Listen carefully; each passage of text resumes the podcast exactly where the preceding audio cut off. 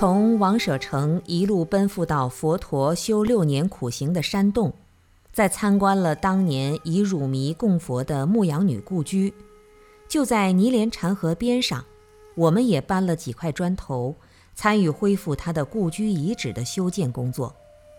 然后站在冬季干涸的尼连禅河边，希望河床一片沙尘，茫茫然，荡荡然。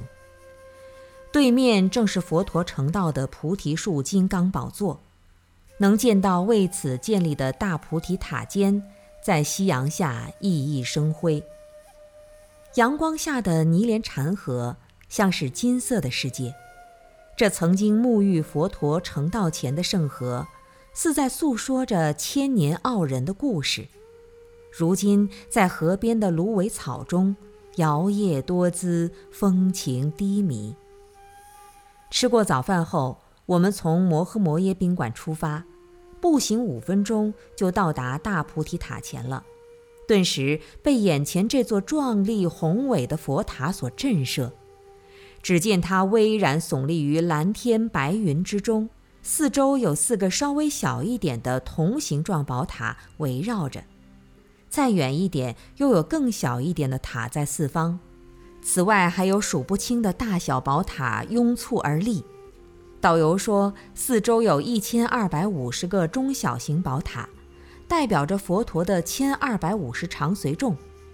大理石白色基调的走道和塔院，粉红色和灰色的各种各样塔形，自由随意的各自屹立院中。大大小小的树木花草遍布塔院。真像世尊当年说法，众佛子围绕而坐的情形。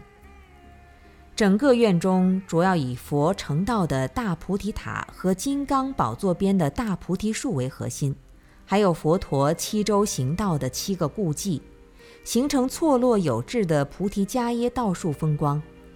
我们从正门而入，在塔中金刚座前顶礼三拜。殿中的小圆形黑色石头大约直径五十厘米，据说研究学者把它称为“地球的肚脐”，因为佛陀是从这里悟道，展开人类心灵的明晰解说视线工作的。拜完佛之后，在一塔右绕三匝，跪在菩提树王下，至心诵念“南无本师释迦牟尼佛”心经。回向菩提正等正觉，然后静静地跪坐于此。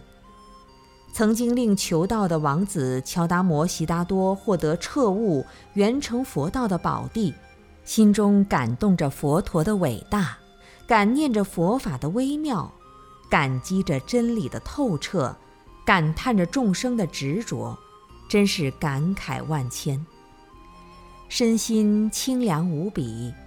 世间的一切往事尘踪顿时消散于无痕，佛法的概念、分成的妄想亦销声匿迹，唯独不变的信念、感恩的激情冲遍全部身心和世界。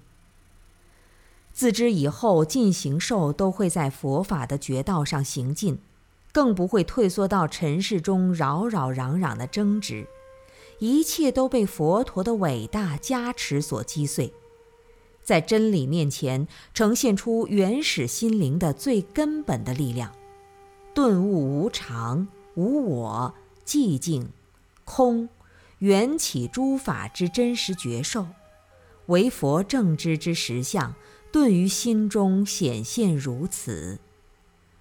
菩提树下静思维。空静无声万劫灰，觉道灵明皆自在，悲心透出日相随。缘起法念已摧，根尘脱落把家归。无常观尽法身住，无我本来是微微。佛说。比丘们啊，因为那地方的一切都适合修行，于是我就在那里安住下来。中部阿含二十六经。佛又说：“我如是心等，清净澄明，无垢无染，柔软堪任，坚固不动摇，以心去向无漏智慧。